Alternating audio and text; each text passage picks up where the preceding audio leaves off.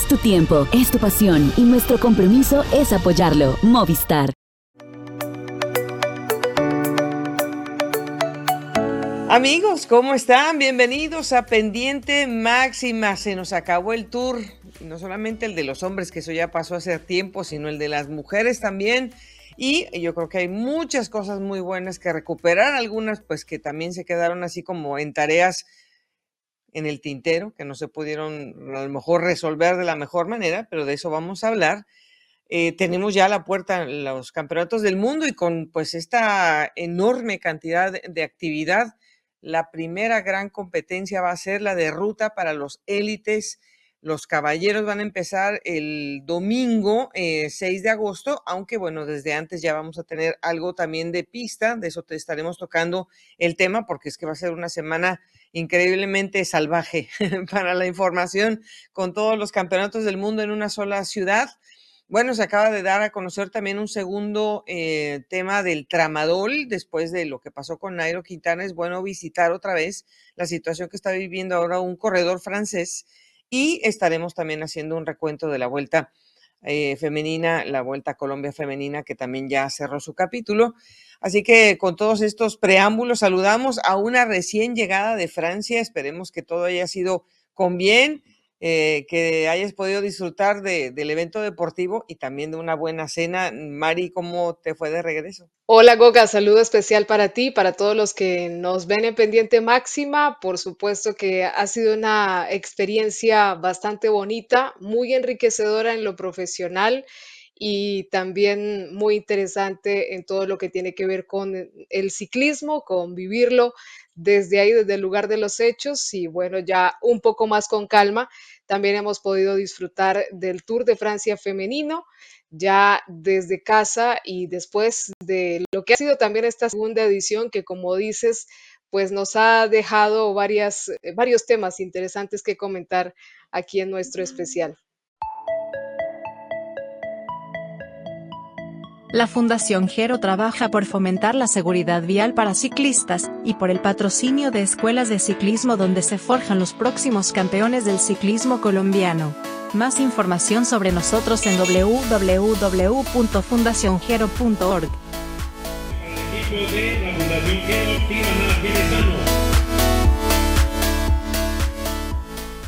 Yo creo que el, Tour de Francia de mujeres, pues claro, cada vez que vaya recorriendo historia, porque esta es apenas la segunda versión, es una carrera que, bueno, va, va a tener seguramente eh, un enriquecimiento sobre cómo proponer los recorridos. Hasta ahora me parece que los recorridos no han sido nada malos, al contrario, creo que si nos ponemos a pensar, están superando de alguna manera lo que los hombres pudieron haber creado en esas primeras ediciones. La, edición de las mujeres nos ha dado eh, pues un, cierre con crono, una montaña importante antes de la crono y bueno, otras eh, diferentes formas también de, apostar por una carrera que finalmente, Mari,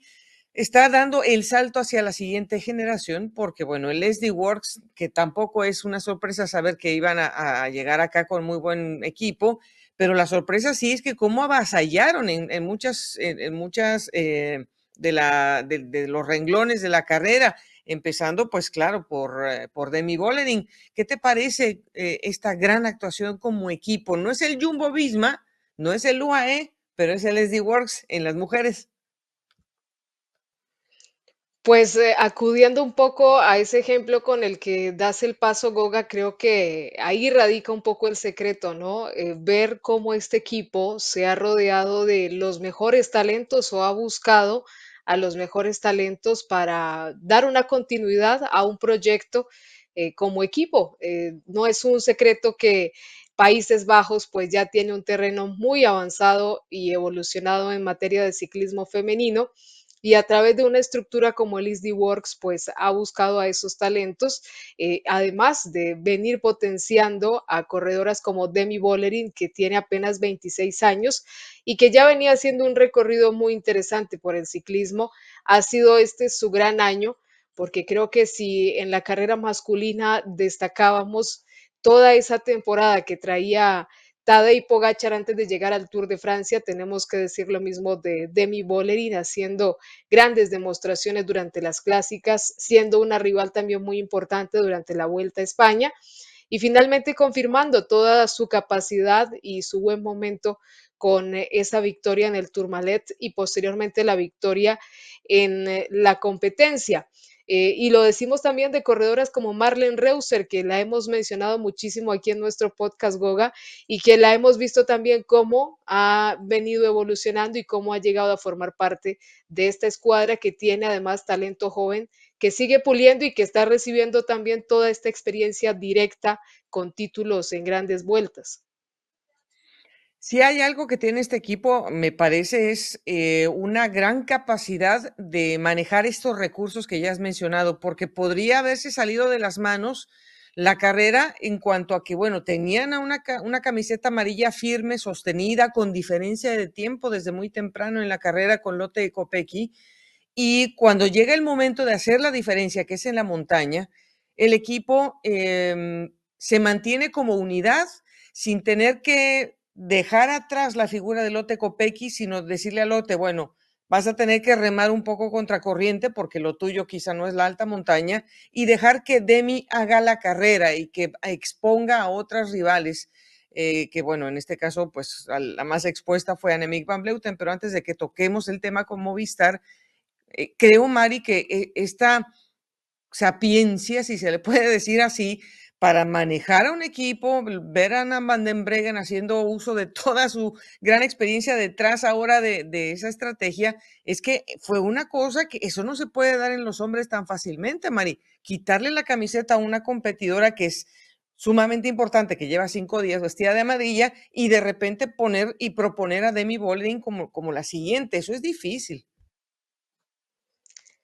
Goga, siempre hemos hablado incluso de, esas batallas internas que también se da entre los corredores y en estas dos ciclistas sí que ha sido muy particular porque incluso empezaron la temporada pues un poco con este roce también peleando en una de las grandes clásicas como la Estrada Bianchi y además se demostró por parte de Lotte Kopecky al final que tranquilamente pues a lo mejor se hubiera podido también luchar la carrera con ella en caso de que Demi Bollerin no estuviera tan firme en la montaña. No es fácil eh, tener esa idea de equipo y sé que hay un conjunto humano bastante fuerte detrás de LSD Works, pero creo que esa, esa firma, ese sello de Ana van der Breggen, incluso creo que en la confianza que ha ganado Demi Bollerin ya dando su salto de calidad este año, pues ella es una gran responsable de todo lo que estamos viendo en este equipo, que además tuvo la capacidad también de darle su momento de brillo a una corredora rápida como Lorena Vieps. Sí, no, o sea, es que pudieron, pudieron realmente poner a, todo mundo en su mejor momento, en su oportunidad. Lástima que pues Lorena no pudo terminar la carrera, pero bueno, dejó la marca con una victoria de etapa. Em, bueno, este equipo pues no solamente se está llevando la camiseta de puntos, la camiseta del título de Demi Bollering, sino que bueno, pues también eh, se, está, se está convirtiendo realmente en, en, una que pueda barrer hasta con todo, con todas las victorias que se le pongan enfrente, pero tampoco es el caso. Queríamos ver también a otras competidoras jovencitas y eso es que, bueno, le van a dar vida a sus equipos, como es el caso de Ricarda Bauer Fine, que creo que lo ha hecho eh, excelente, y a quien se le dio, al final de cuentas, la más combativa de, esta edición, que fue Yara Kalstenjin. Eh, estas piezas que son también muy buenas, Mari, para, pues, para que haya otra, digamos que los equipos no vayan a enfrentar solamente una pared, sino que realmente haya para todos. Claro, yo creo que de lo positivo que dejamos o que sacamos de este Tour de Francia femenino es ver a varios equipos que han apostado por un proyecto de corredoras jóvenes, tal vez con algunas experimentadas, como en el caso del Canyon SRAM con eh, Casia Nievadoma, pero con un equipo muy joven que viene mostrando el buen trabajo que han venido realizando durante toda la temporada, esa confianza que han venido ganando y combinando un poco este comentario con el diseño del recorrido Goga, pues la capacidad que tienen estas ciclistas también de confiar y de aprovechar tal vez una circunstancia de marcaje entre dos equipos o entre dos rivales muy fuertes e ir por la victoria. Creo que ese arrojo también es muy particular del ciclismo femenino y nos terminaron demostrando en esta edición que vale la pena intentarlo hasta el final porque se puede dar la victoria como aconteció en estos casos de, la ciclista del Canyon Herrán y por supuesto de Yara que ha tenido también una magnífica presentación por el Alpecin. Eh, bueno, yo tenía muchas ganas de, ver en su mejor momento a, a Casia Niguadoma eh, en el momento de, trance, cuando pues la vigilancia es extrema entre Demi y Annemiek van Bleuten y que ella decide lanzarse, obviamente pues era una locura porque apenas estaba terminando un premio, el, el, previo hacia el Tour Malet, el Col de la Span, y que haya decidido tomar la, la rienda de su destino, aunque después la empezaron a perseguir, la mujer se mantuvo en un solo ritmo y la verdad yo tenía mucha ilusión, Mari, de que, de que Casia se llevara eh, la victoria de etapa, pues estaba difícil por, por los tiempos, a lo mejor llevarse la camiseta amarilla ahí, pero por lo menos la victoria de etapa. Aún así, la rebasa Demi, ya sabemos que Demi hizo lo que tenía que hacer, que era ir también a fondo y a muerte para buscar el título. Pero Casia eh, no solamente peleó con la montaña, peleó con la velocidad de Demi cuando la rebasaron, sino el otro día, Mari, o sea, estaba segunda y por, según tengo aquí entendido, eh, fueron dos, de 210 milésimas de segundo las que hacen la diferencia con Lotte Kopecky para que la vuelvan a desplazar al tercer cajón como el primer año. Sí, ha sido realmente fascinante ver a Casia Nievadoma en este papel tan combativo, siendo una protagonista muy activa de la carrera y como ya lo decíamos, tiene una nómina muy joven que la acompaña, que también está absorbiendo todo ese buen trabajo que está dejando una corredora experimentada como ella,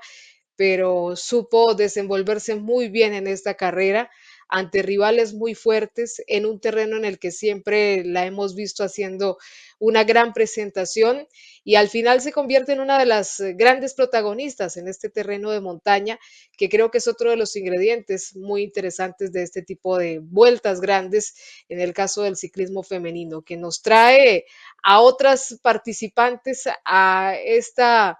participación o a este convenio de, la montaña y al final nos permite ver duelos muy, muy eh, cerrados y muy bonitos. Yo creo que todos nos quedamos con la imagen del Canyon Ram siendo un equipo muy combativo y que seguramente, como lo hizo en la Vuelta a España con otras ciclistas, va a seguir dando guerra ahora en, el cierre de la temporada.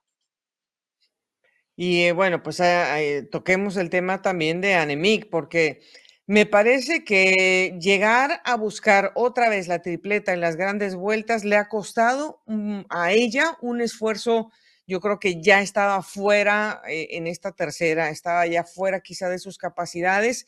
Eh, es lógico, también ya tiene 40 años, es una competidora que, bueno, y aunque se prepare a fondo, pues creo que de 26 a 40 creo que hay una diferencia a favor de, pues, de una Demi Boller en, en este caso. Pero también me llama mucho la atención yo creo que el equipo se equivocó terriblemente cuando eh, llegó la montaña porque gastaron demasiado temprano a, sus fichas. Yo creo que podrían haber guardado a Lipert, incluso habían, podrían haber manejado a Lipert eh, con a lo mejor con otras opciones para que ella creara un poco de caos. Al final ponen a trabajar a Paula Patiño Mari y cuando está Paulita Patiño en, el Col de las Pan, o sea, me la quitan, pero es que me, la quitaron así cuando ella estaba haciendo su trabajo y pusieron a Liperta a trabajar. Fue un desperdicio, la verdad creo que fue un desperdicio de recursos que podrían muy bien haber guardado porque después se quedó Anemic sola y con ese quedarse sola, pues claro, pierde más tiempo cuando está por tratar de, de cumplir su batalla también con el Tourmalet. Eh, me, parece que le, pesó en este caso, ¿no? Al equipo tratar de ir por esta tercera.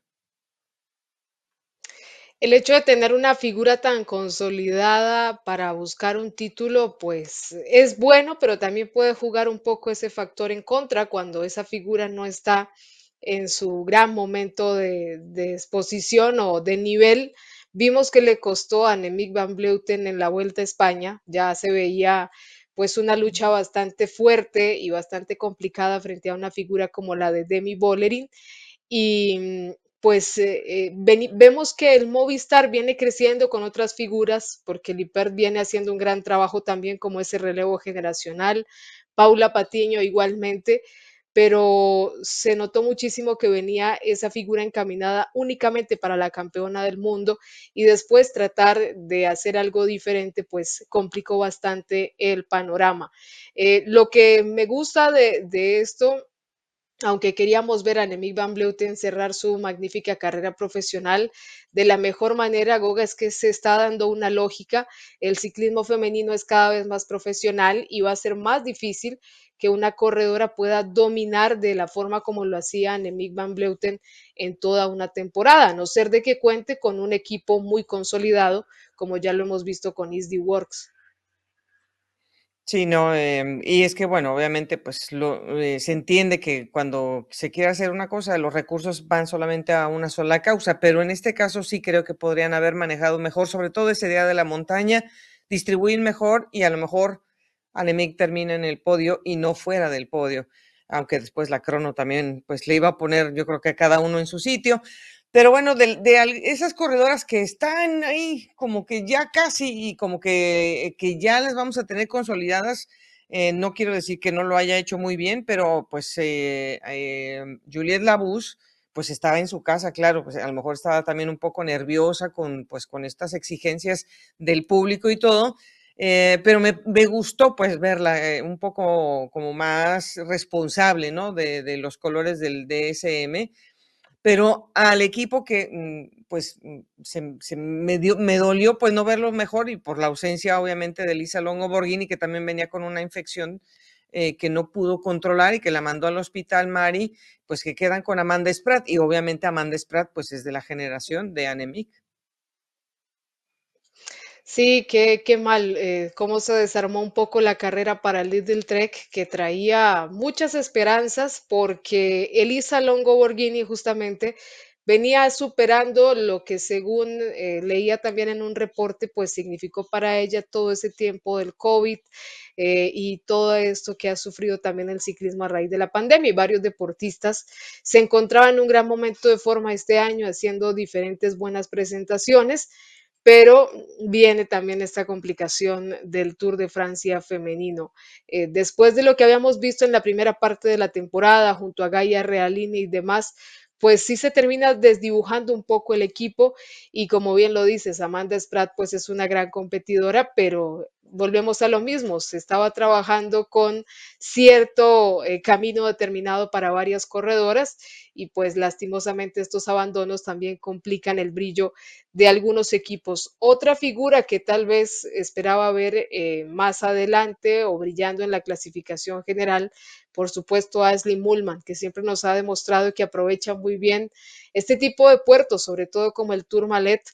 pero realmente ha quedado ahí con un saldo pendiente en varias competencias en las que la hemos visto y en la que hemos esperado tener ese protagonismo de su parte. Bueno, pues eh, algunas de estas que hemos hablado, pues estarán formando parte de sus elecciones para los mundiales, pero como se cambió un poco el calendario, vamos a poder hablar de ese núcleo precisamente de las mujeres en nuestro próximo episodio. Pero a continuación vamos a hablar de los mundiales de, eh, que, que, abren acción con ruta en lugar de contrarreloj, porque vamos a ir con lo mejor que nos ofrece Glasgow 2023. Bueno, vamos a tener esta nueva forma de ver el ciclismo, vamos a tener todas las disciplinas de las dos ruedas, las vamos a tener en la pista, eh, en la ruta, eh, y bueno, también vamos a tener el BMX, eh, obviamente el mountain bike, tendremos también eventos de flatland y se van a combinar también los, los atletas eh, paralímpicos que van a estar también a la par moviendo eh, sus opciones en el calendario. me va a llamar mucho la atención, Mari, que en esta oportunidad se van a mezclar porque va a empezar primero el evento de pista junto con los juniors en las pruebas de ruta, pero la pista va a estar cargadísima porque vamos a tener a los muchachos de paracycling eh, invitados a compartir el, escenario con los élites normal, los, los muchachos que tienen también un calendario muy extenso con varias pruebas de clasificación. ¿Qué te parece esta convivencia? Pues eh, realmente nos ha sorprendido la Unión Ciclística Internacional con esta propuesta que se espera pues continúe siempre en el año previo a los Juegos Olímpicos, cada cuatro años unir las disciplinas del ciclismo en un solo lugar. Y hablando del comienzo de la pista, me parece una muy buena oportunidad de que se integre en estas eh, dos modalidades que siempre pues hemos venido siguiendo y que creo que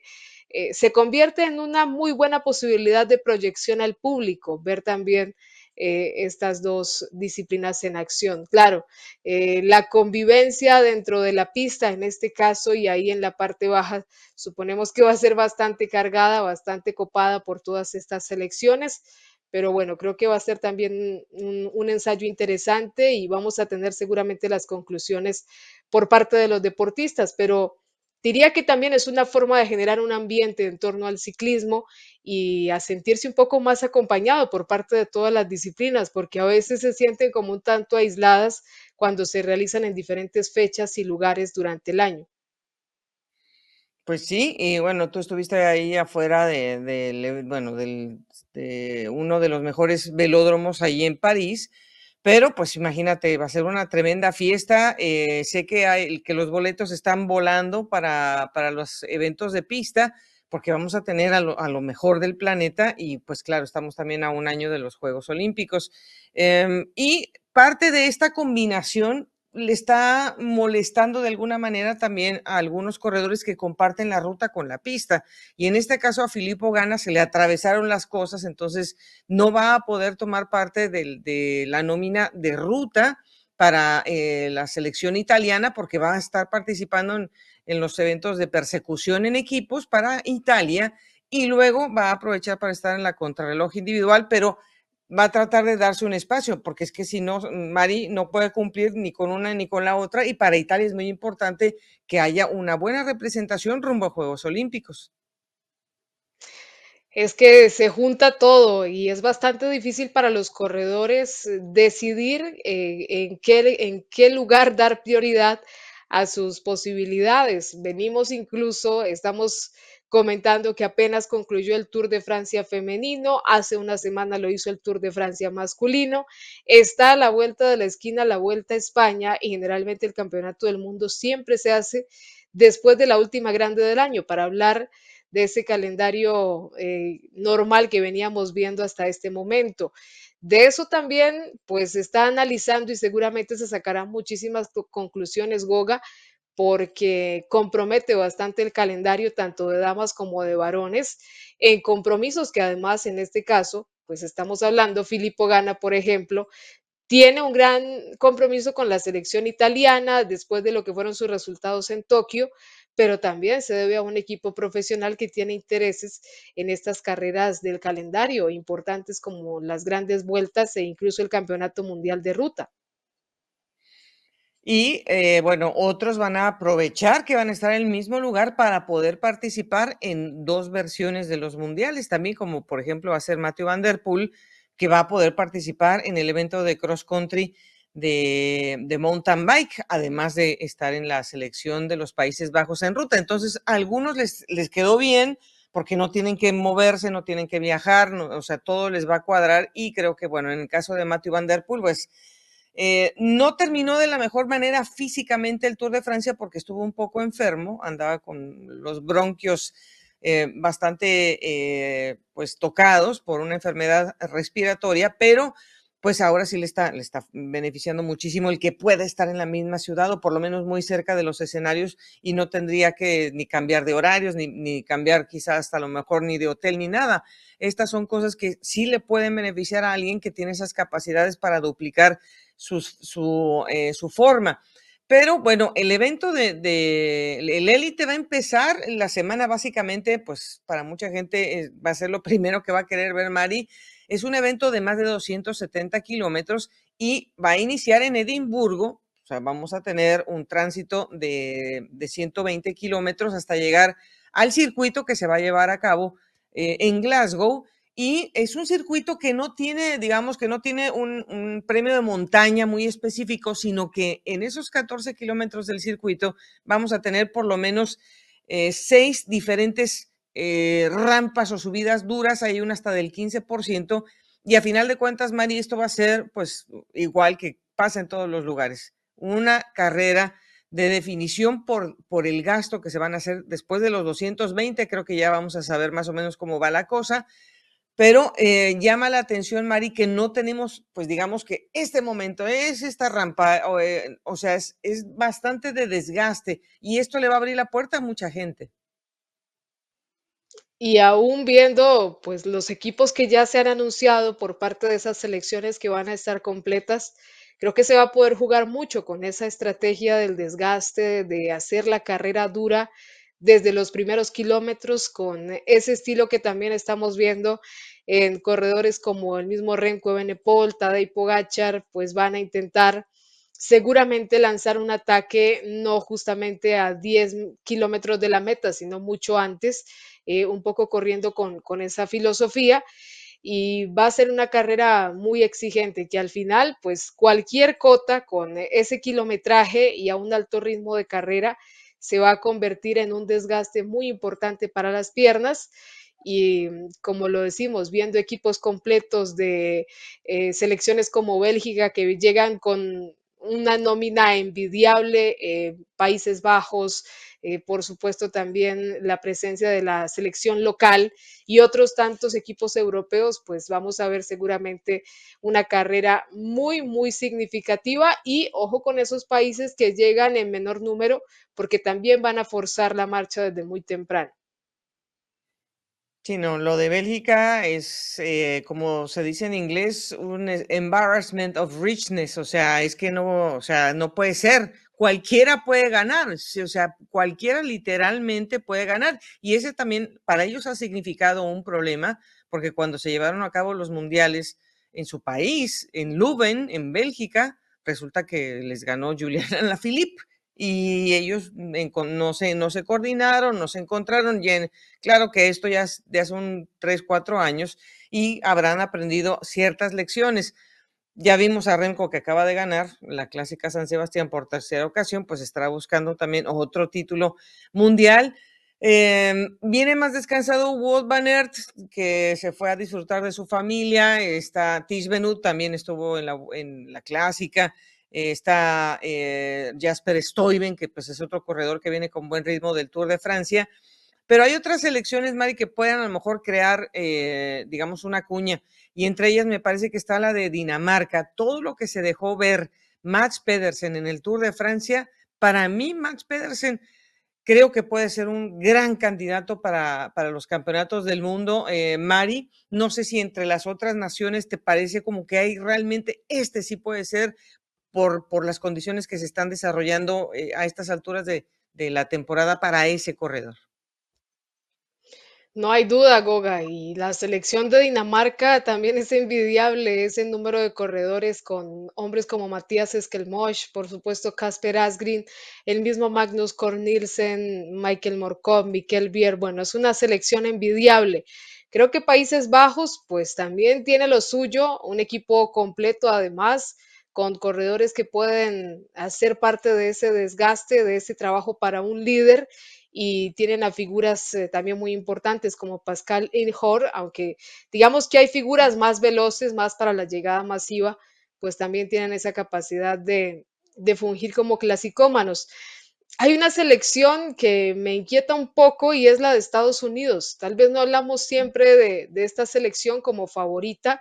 pero veo ahí unos buenos elementos, como es el caso del mismo Mateo Hodgerson, eh, Nilson Powells, que ha venido en una temporada muy interesante, y otros nombres como Quinn Simons y Magnus Schiffel, que creo que pues eh, si es un equipo que se compenetra bien, que hace el trabajo determinado para uno o dos líderes en este caso, podrían terminar sorprendiendo y pueden hacer esa digamos, buscar esa opción de colarse en una fuga buena y estar, ¿por qué no?, en el grupo que pueda definir el campeonato del mundo. Me parece, me parece que esa es una, una oportunidad de oro que tiene Estados Unidos. O sea, Mateo Jorgensen viene con la espinita clavada de, de que no pudo ser en el Tour de Francia.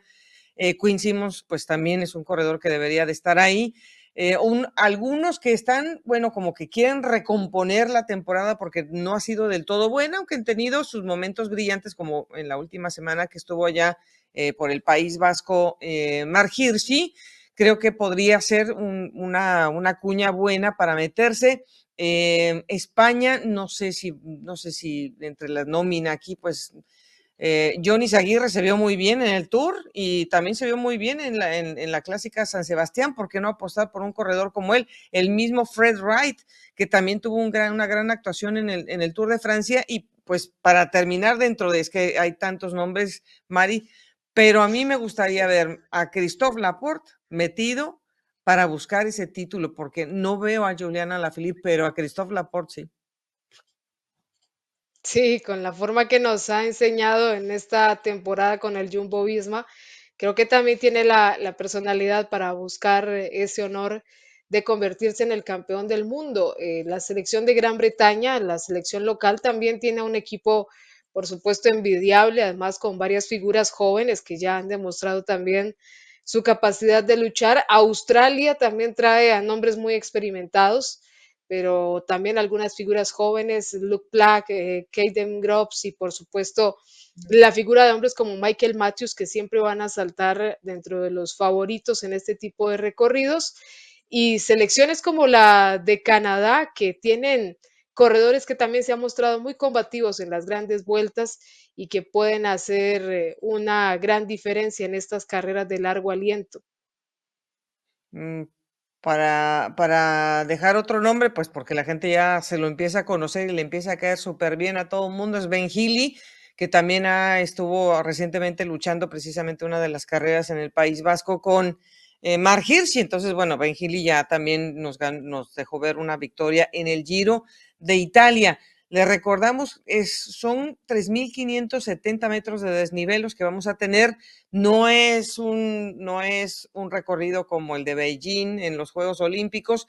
Tampoco es un recorrido eh, tan eh, desgastante como el que tuvimos recientemente en Austria, pero sí es un recorrido, yo creo que va a ser muy intenso y sobre todo, como dice Mari, las naciones que puedan meter a una persona con capacidades para rematar y mantenerse en esa, eh, en esa fuga. Así que será el próximo domingo a las seis, eh, perdón, el domingo al eh, 6 de agosto que vamos a tener este evento, pero como nosotros grabamos mm, los lunes en las tardes, noches, pues ya tendremos acá la oportunidad de saber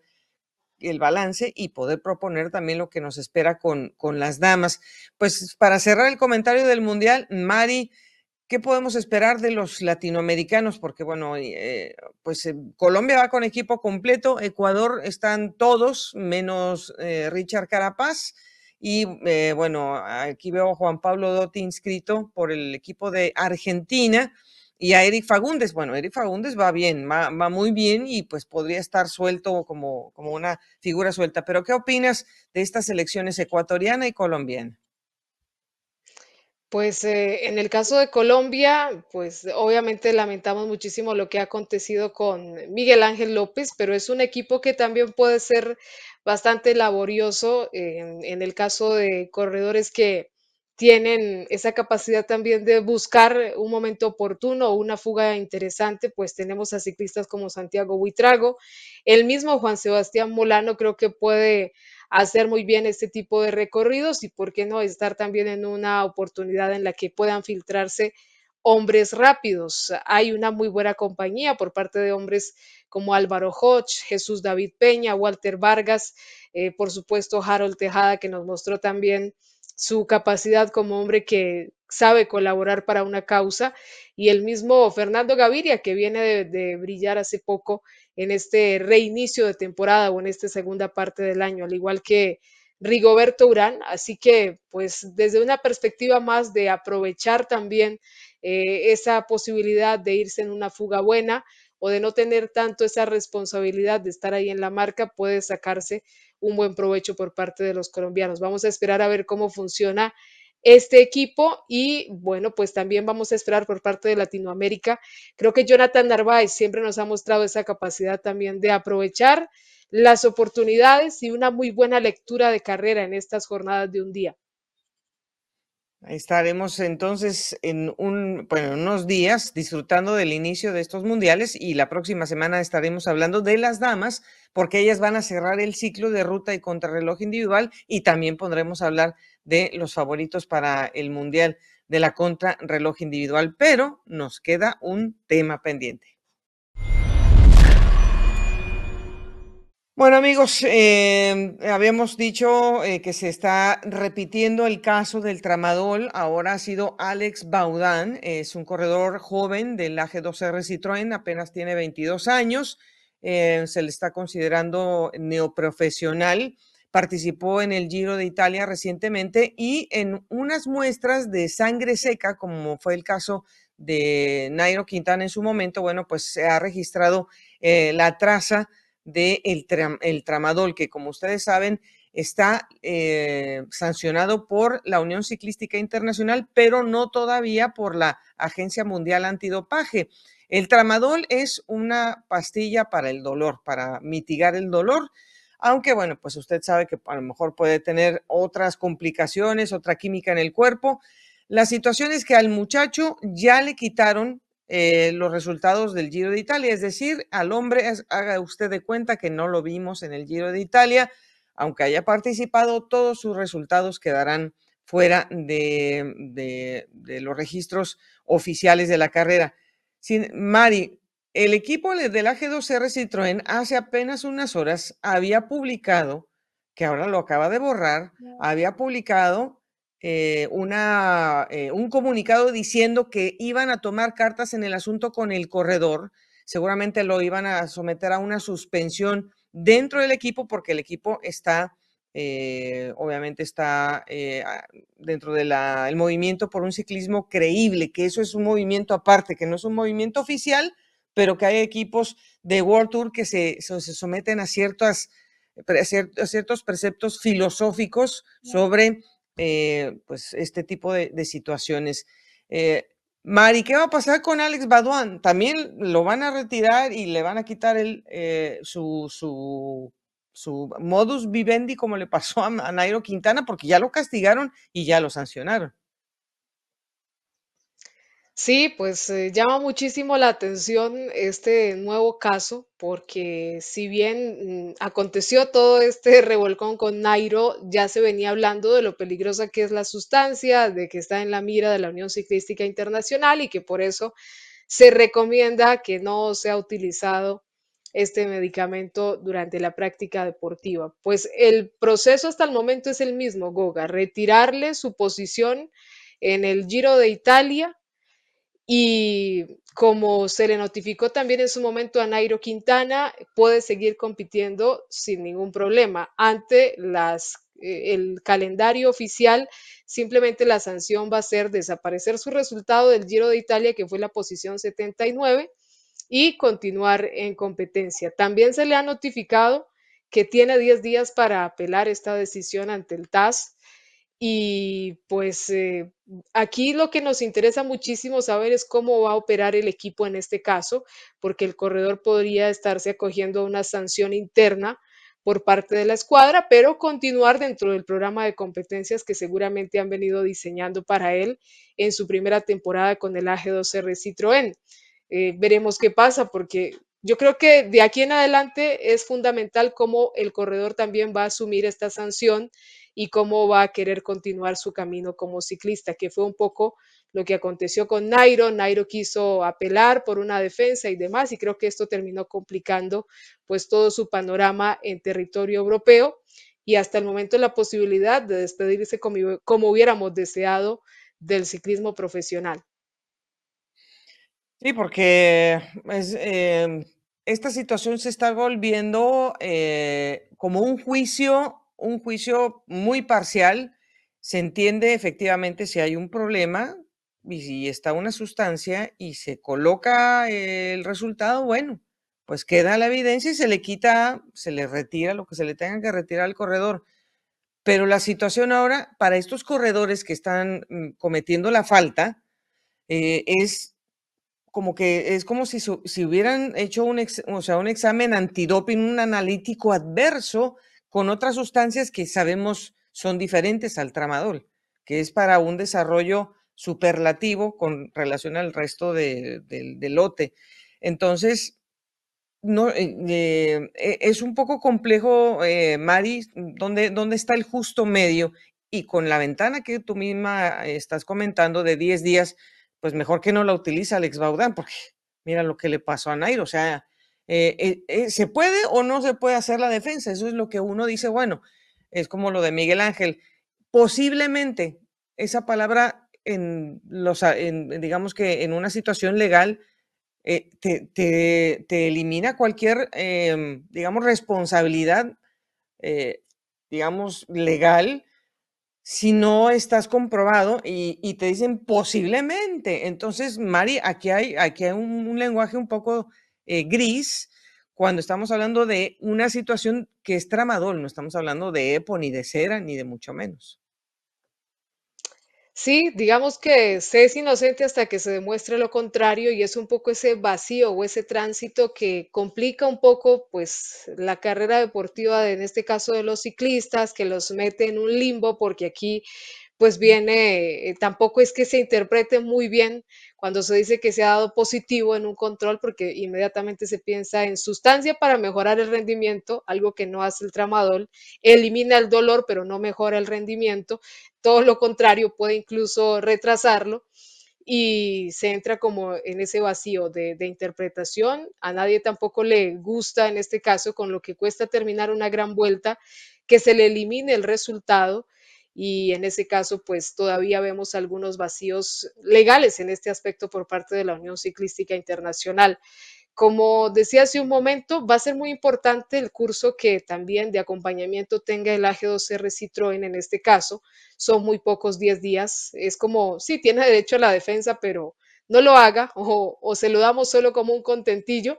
Pero también preocupa un poco porque hace poco leíamos un informe de la AMA y se habla que los analgésicos están todavía en una tasa muy alta dentro de esas muestras que arrojan los controles antidoping dentro del ciclismo. Así que aquí también hay un llamado de atención sobre todo lo que viene pasando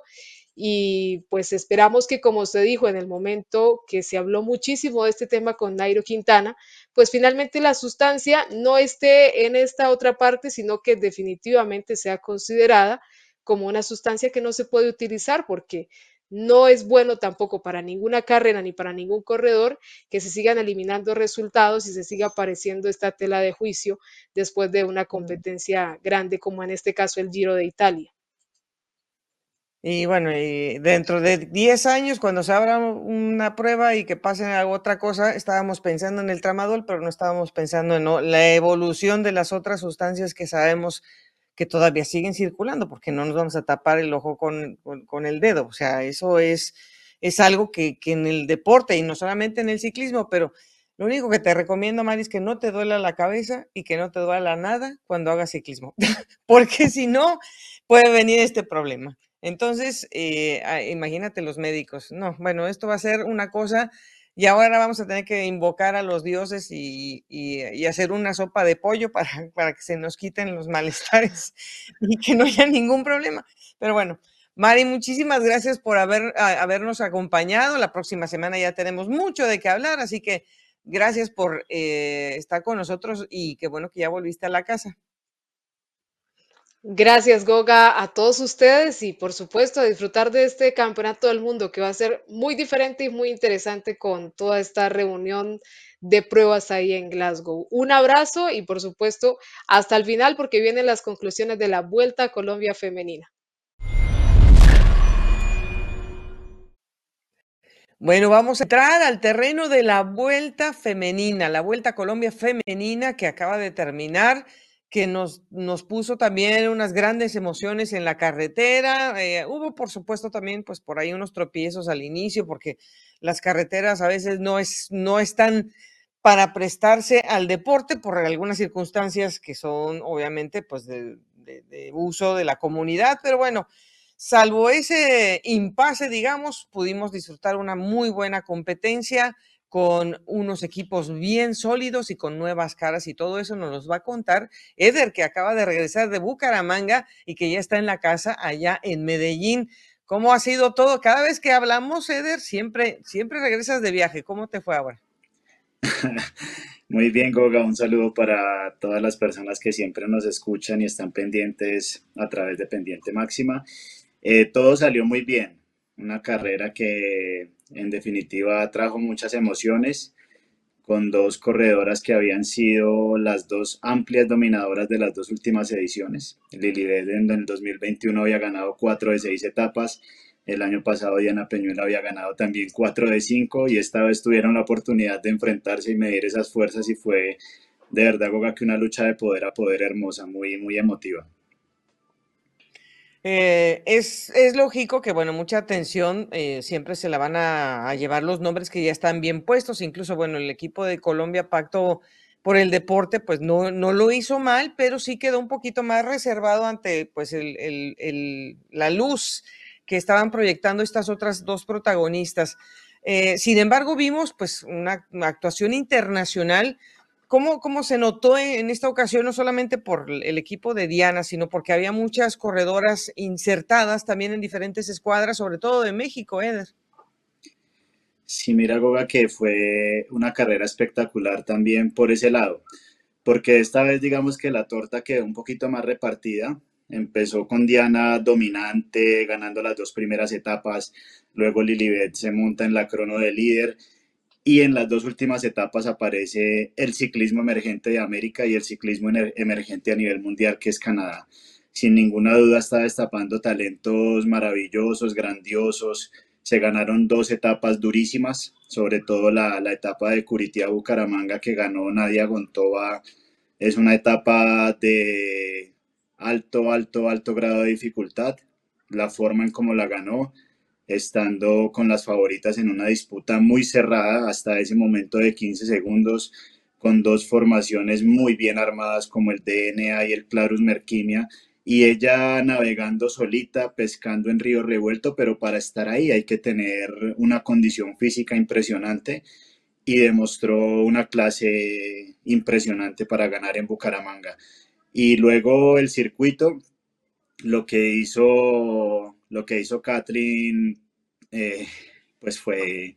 también una actuación monumental porque también se estaba jugando la carrera, no era que era circuito y paseo de la victoria, no, era la última oportunidad de Diana por ir por, por la carrera y ella supo entrar en una fuga muy buena con dos corredoras súper experimentadas en el pelotón nacional como Caro Vargas y Aranza Sánchez, que, eh, que Aranza Villalón, que también pudo ganar una vuelta a Colombia entonces iba con dos corredoras muy buenas y logra una victoria de etapa en un circuito que ya pues se ha convertido como también en los últimos años en una insignia porque ha sido sede y escenario de campeonatos nacionales, no es fácil y definitivamente Canadá también ha dejado su sello y su huella en esta parte del mundo. Dentro de la nómina que, quería que también tocamos un poco, Eder, porque bueno, pues em, Colombia Pacto por el Deporte también es un equipo que, eh, que, quiere imponer condiciones, pero ahora mismo tiene pues eh, un pie muy veterano y unas muy jovencitas. Eder, ¿cómo, ¿cómo se le ve la fisonomía a este equipo? Eh, para que en algún momento sean también, pues como, como lo han sido individualmente algunas de sus integrantes, como, como un frente hacia estas otras escuadras que son tan, tan fuertes. Es un poco, digamos, como Goga es como una, una disyuntiva que hay ahí, ¿no? Porque por un lado tienen la carrera, eh, no logran ganar por primera vez una etapa, ¿cierto? Pero meten una corredora en el podio y es la corredora que históricamente más vueltas a Colombia femeninas ha ganado, que es Ana Cristina Zanabria. Ella respondió con veteranía. De hecho, en el podio Goga fueron siete de los ocho títulos en disputa de la carrera. Y por otro lado está Sara Moreno, que como que viene pidiendo paso, corredora sub-23, que es una escaladora muy buena, que también técnicamente ha evolucionado mucho. Antes le costaba mucho como la parte del descenso y todo, pero ya ha ido mejorando mucho, es una corredora de mucho futuro. y también Lina Marcela Hernández que venía también ya con un poco como de, mucha fatiga, muchos días de carrera, hizo pista en, el campeonato nacional antes de enfrentar la Vuelta a Colombia, no estaba en su mejor condición física, tuvo incluso en el circuito problemas y no pudo terminar eh, con, mucho, con mucho dolor de estómago, o sea, no tuvo la carrera ideal, la carrera soñada, una corredora que también ha sido podio esta vuelta y digamos que en esa mezcla de veteranía y de juventud, eh, pues Ana Cristina sacó la cara con experiencia, con coraje, como siempre es ella, y Sara Moreno dio un paso adelante demostrando que, su proceso sigue en progresión y que es una corredora que tiene pinta de, de futura líder del proyecto en muy poco tiempo. Dentro de pues, la gran diferencia que se da entre el primero y el segundo lugar, ah, más allá de las bonificaciones que, se pudo cosechar en el camino por parte de, Diana, eh, ¿qué pasó en la crono, Eder? Porque igual, pues 30 segundos en una crono, eh, o sea, es una diferencia eh, sustanciosa. ¿Cómo, ¿Cómo, se dio finalmente? ¿Cómo, las viste? ¿Cómo viste a Diana comparado con Lilibet en ese día que fue pues uno muy importante? Pues fue un duelo bastante emotivo, un duelo que dejó muy claro quiénes eran las dos corredoras más fuertes, pero digamos que como la crono era más tendiendo a ser crono escalada, yo creo que Lilibet tenía eh, cierto grado de ventaja. De hecho, pues Lili ha ganado las últimas cronos no solamente a nivel nacional, sino continental. Es una corredora que tiene muy buen rendimiento en estas pruebas individuales y fuera de eso era subiendo. Entonces logró sacar, logró sacar ventaja y yo creo que tuvo la condición suficiente para, para saltar el, ese día pues el, liderato. Diana tuvo una muy buena crono, muy, muy buena crono. De hecho, creo que fue mucho mejor que la que hizo el año pasado, pero tenía enfrente a una rival que, que entregó todo, que se la jugó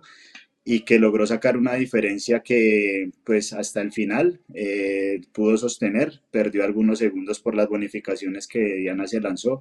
pero yo creo que en la crono hubo digamos que un poquito, un poquito de lógica de, de la corredora que venía haciendo muy buenas cronos a nivel nacional y continental, sumado a que es una escaladora mucho más pura que, que Diana en, en cierto punto, en ciertos momentos. Claro. Antes de que vayamos a una interesante entrevista que le hiciste a Diana eh, sobre, pues, no solamente la carrera, sino realmente la esencia del deporte y sobre el mundial, eh, ¿qué, te dijo eh, Lilibet? Pues sobre todo por el apoyo que recibió de, su equipo para el título. Lili ha ganado las dos carreras con, con este proyecto, con el Merquimia. ha sido la corredora, digamos que ha encontrado en ellos un refugio competitivo que le han armado un equipazo que está únicamente centrado en ella y pues ella vive muy agradecida porque pues es venezolana obviamente de, de nacimiento, de esencia, pero ella es una colombiana más digamos que de corazón porque a nivel competitivo ella ha encontrado todo acá en Colombia ha hecho su proceso todo completico acá. Es un caso muy parecido al de Richard Carapaz en otros años que encontró aquí en Colombia un refugio, un apoyo grande para desarrollarse como deportista y luego ser lo que es. Y pues ella vive muy agradecida y pues eso es lo que, lo que ella ha expresado. Y ella dice que este título es 50-50, 50 para su bandera, 50 para Colombia por lo que, por lo que ha hecho por ella y un equipazo. Y le quiero marcar un poquitico aquí, Goga, cerrando este, esta intervención, lo que hizo Luisa Daniela Hernández por ella. Impresionante para mí, para mí en mi concepto, la mejor corredora de la Vuelta a Colombia, por su trabajo, por todo lo que hizo y con el chip de ser una gregaria de lujo. Génesis Cortés, pues la campeona sub-23 también es del equipo, pero creo que una corredora como Luisa Daniela es para, para exaltar y enmarcar por todo lo que hizo por su líder. Y además eh, terminó top 10, digo, o sea, también eso lleva un, digamos que es un incentivo para ella, pero totalmente de acuerdo, Eder, porque eh, la pirámide eh, brilla en la punta, pero abajo hay una serie también de sacrificios importantísimos. Pero, amigos, les presentamos esta entrevista que le hizo Eder a Diana Carolina, eh, que nos habla acerca de la evolución del ciclismo en Colombia, de cómo se corre ahora, cómo se podría correr mejor de su gran actuación como líder y como un exponente de Colombia para los mundiales y a quién ve como, como para la favorita dentro del equipo para esta, este certamen que ya está a la vuelta de la esquina. Pero realmente sí quiero ser como una inspiración porque muchas veces el ciclismo, muchas veces el deporte se vuelve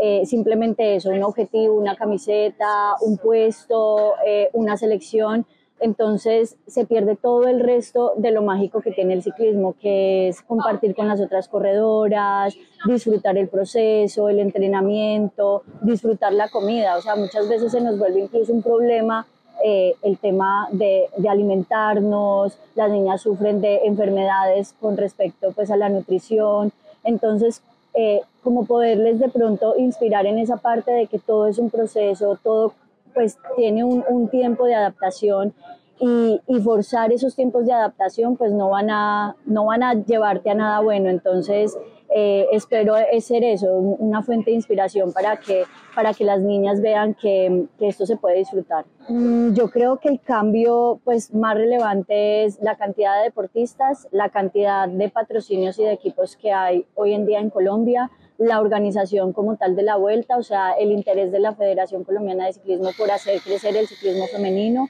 y obviamente pues también el nivel de las corredoras. Todo lo que nombré anteriormente es lo que hace que que el ciclismo femenino pues tenga un mayor nivel, tengamos unos promedios de velocidad más altos, las niñas quieran ser más agresivas, quieran proponer pues más actividad en la competencia. Yo creo que eso es lo que más ha cambiado. Antes éramos pelotones muy pequeños, de 40, 50 corredoras, eh, todas a rueda, de pronto sin proponer durante la competencia por miedo a, a no llegar. Hoy en día muchas no llegan y, y hay muchas adelante que, que proponen, así no lleguen. Entonces como que eso es lo que, lo que más veo que ha cambiado en el ciclismo femenino colombiano. Es, es mantener el proceso, no, no se llega tan fácil a, digamos, lo que, lo que ha logrado Anita, lo que de pronto han logrado pues corredoras que, que nos hemos podido mantener. Eh, es madurez, es disciplina, es constancia. Entonces, digamos que todo eso es lo que de pronto las, las pequeñas que tienen mucha energía, mucho talento, pues eh, no alcanzan a tener o quieren tenerlo muy rápido y, ahí es donde falla el proceso. Entonces, si estas chicas que vienen hoy en día pues pedaleando con tanta fuerza, con tanto talento, se mantienen en calma en esos procesos, seguramente podemos llegar a tener una muy, unos muy buenos resultados incluso en Europa y a nivel mundial. Uno a veces no, eh, no se da cuenta de esas cosas, o sea, cuando te las dicen dices como, wow, Eh, pero pues sí, eh, se siente bien. He hecho un proceso donde fui muchas veces la coequipera, eh, lo decía ayer en una entrevista, porque a veces se le va a uno pues como el tiempo y, y resulta viendo comentarios y, y, mucha gente, ah, pero ¿por qué no está en Europa? ¿Por qué no está corriendo allí? ¿Por qué no, no, entonces, ¿por qué no, no está allá? Y yo sí he estado allá, yo sí he estado allá, pero he estado detrás de un equipo, detrás de una líder y detrás de personas que han ganado cosas increíbles y que me siento súper orgullosa de haber sido parte de ese equipo. Entonces, los equipos muchas veces o las, las corredoras que están detrás de la líder eh, las olvidamos, pero realmente siempre hemos estado ahí y y ese proceso es el que me ha llevado a estar hoy en día liderando un equipo y, sentirme totalmente agradecida de las personas que tengo a mi alrededor para poder llegar a aportar la camiseta que sea. Pues bueno, la oportunidad siempre ha sido la misma, siempre la asumo con muchísima responsabilidad. Obviamente año tras año se vuelve mucho más fuerte la responsabilidad por lo que tú dices, por la experiencia que ya tenemos, por haber corrido varios mundiales, eh, es, un, es un circuito que se presenta pues demasiado duro, es un circuito con 32 curvas, muy técnico, donde la ubicación tiene que ser primordial. Creo que la que mejor hace el trabajo en este tipo de competencias es, es Paulita y yo creo que parte de esa madurez eh, o de todo ese recorrido te lleva a no querer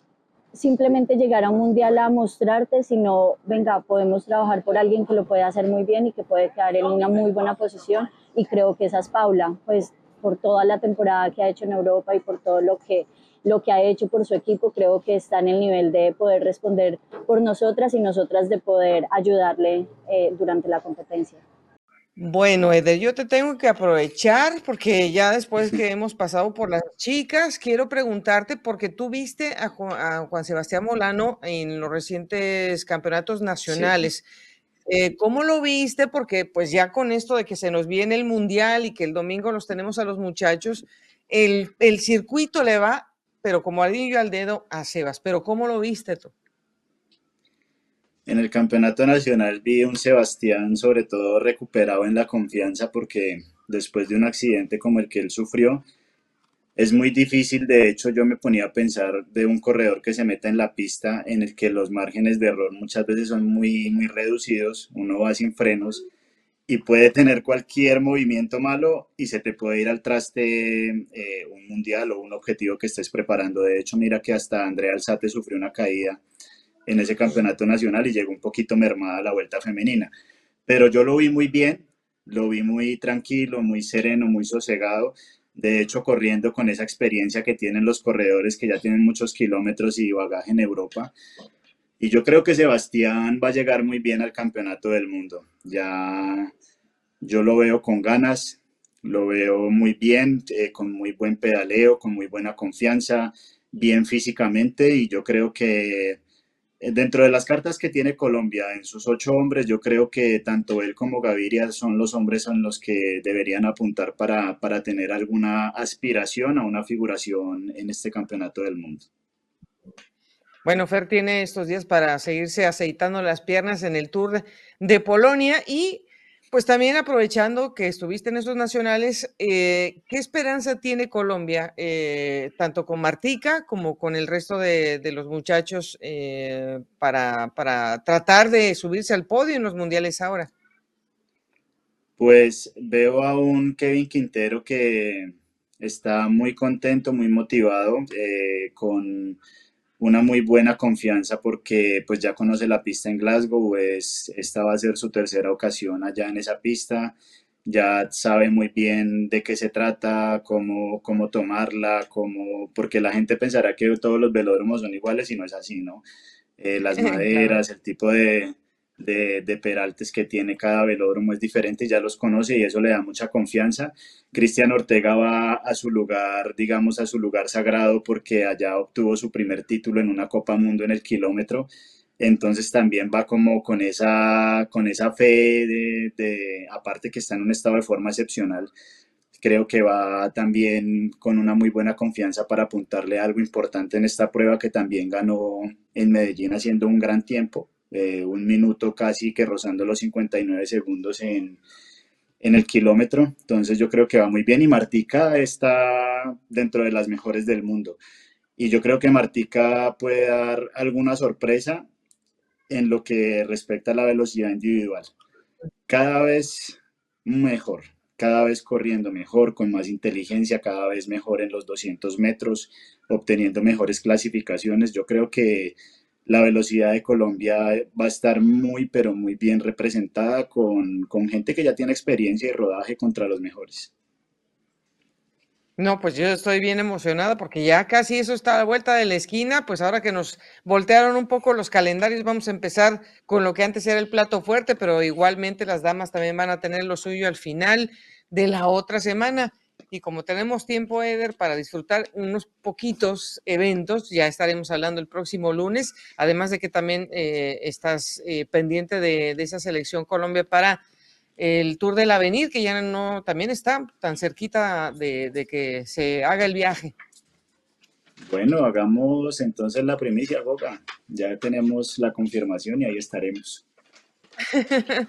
Eso es todo. Ahí está, ahí va a estar Eder y nos va a dar mucho gusto porque, bueno, pues el que está, el que está ahí sabe y puede medir las cosas como son. Así que Eder nos va a traer seguro el mejor balance y los mejores ojos y análisis de estos eventos que tan importantes son para los jóvenes en Colombia en la categoría sub-23. Como siempre, Eder, te agradecemos un abrazo súper grande y estamos conectados la próxima semana.